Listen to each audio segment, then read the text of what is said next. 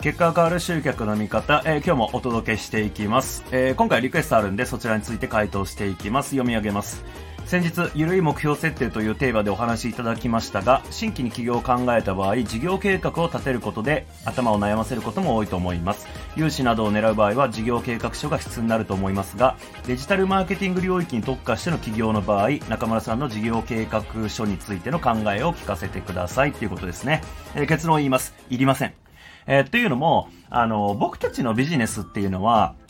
これまあデジタルマーケティングっていう言葉が広すぎるんで、あの、もうちょっと細分化して考えた方がいいかなと思うんですけども、うんと、例えばね、SARS、ツールを作って、そのツールをデジタルマーケティングのツールを提供しますよって場合、まあ開発必要じゃないですか。ってなると、絶対多分事業融資が必要になるって感じなんですよね。とか、えっ、ー、と、例えばコンサルティングファームみたいにもっと人を抱えて一気にやるっていう感じだったりとか、営業部隊整えるとかっていうんだったら、雇用が発生するんで、やっぱり軍資金最初必要ですよね。運転資金必要なんで、やっぱり事業計画書を出して融資を受けるっていう必要だと思うんですけども、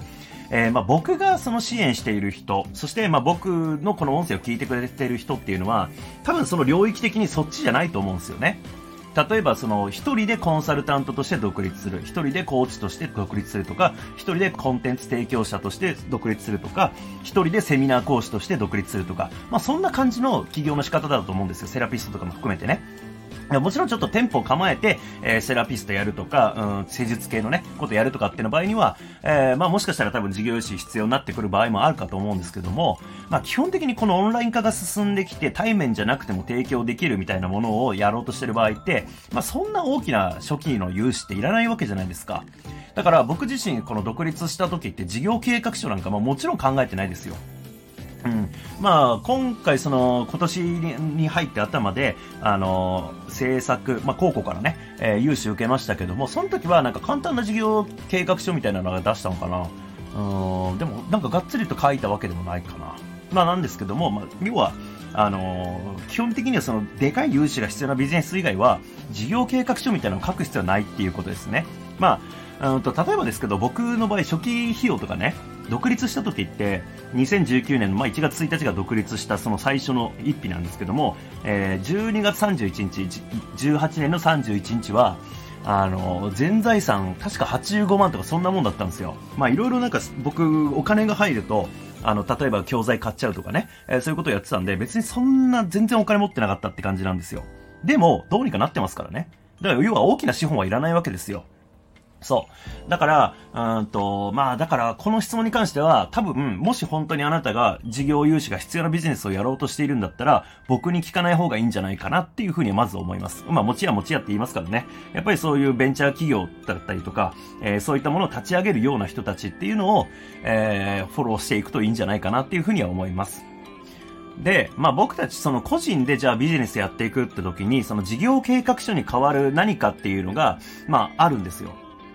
っていうのも、その事業計画書をあのしっかり書かなくていいですけれども、やっぱ考えなきゃいけないことはやっぱりあって、それはもう誰に対してどんな価値を提供するのかっていう、ここをやっぱり決めてから、あの、やっぱり事業を始めないといけないよなと思うんですよね。それがどんなに消費資本であっても。ただ、なんかね、考えてない人多いじゃないですか。あの、自分はターゲットは誰で、どんなものを提供して、どういう風にて、なんか、キャッシュをこう得ていくのかっていうところ。これ全然考えてない人すごい多いんですよ。でもビジネスってもうそれ全てじゃないですか。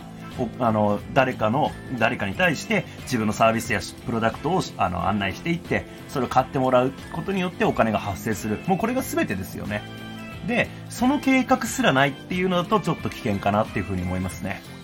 うん、まあ、誰にどんな価値を提供してどうやってお金もらうのか、この部分です。まあ、これさえあれば、あの、いわゆる事業計画書みたいに何年にはこうして、え、こういう展開で進めていきますみたいなのは全然いらないです。実際にはその流動的な状態でね、独立することが多いんで、あの、思い通りにいかないことばっかじゃないですか。だから、まあ、やっぱり対外的にお金借りるんだったら、この人大丈夫そうだなっていうふうに思わせられなきゃ、お金は借りられないんで、事業計画書って必要になりますけども、まあ、そういうね、誰かを説得する必要がないんであれば、うん、やっぱりまあ、まず、現実的にお金どうやって得ていくのかっていう、そこだけはやっぱり考えなきゃいけないかなっていうふうに思います。えー、で、まあそうですね。あとはそうだな、この質問に関して言うと、うんと、まあ、さっきも言ったんですけども、僕はまあ事業融資がね、必要なビジネスっていうのをやってるわけじゃないんですよ。だから僕の専門外なんですね。だから他の人に聞いてほしいってさっき言った通りなんですけども、まあ、結構この持ちは持ちやっていうことを、うんと、なんだろうな、やっぱり気にした方がいいかなと思っていて、誰に質問するかってすごく重要じゃないですか。例えば、えっ、ー、と、僕にあった事例だと、なんかチラシについての質問を受けたんですけども、僕チラシ巻いた、巻くようなビジネスやってないんで、チラシなんか作ったことないわけですよ。まあ一応そのマーケティング系の知識として、えー、どういうチラシを作るべきかみたいな、そういうのはあるんですけども、じゃあ僕が、えー、実際に、うんと、その現場でバリバリ使っていたチラシがあってとかってことじゃないんで、僕にチラシの話聞いても仕方ないっていうのがあるし、えー、それこそ SNS のバズらせ方とかって、例えば僕に聞かれてもバズったことないからわかんないですよね。うん、だし、あとはホットペッパー系の広告っていうのもやっぱり知らないし、店舗ビジネスやったことないですからね。だから、うん、それこそやっぱり今日話を最初の方でした通りで、やっぱり僕が支援している領域のビジネスっていうのは、まあそういう小資本で、自分のスキルで、自分の知識でやっていくっていうタイプなんで、えー、なんか店舗構えてるとか、そういう感じじゃないんでね、あの、まあぜひ、あの、質問いただくときには、持ちや持ちやっていうことで、まあ、僕が答えられるものじゃないと答えられないんで、えー、まあ、その辺はね、ちょっと意識してリクエストしていただけたら嬉しいかなっていうところですかね。まあ、とはいえこんなこと言うとね、ちょっと萎縮しちゃうかもしれないですけども、リクエスト自体はバンバン、あの、お受けしてますんで、えー、ぜひ送ってください。ではご視聴いただきましてありがとうございます。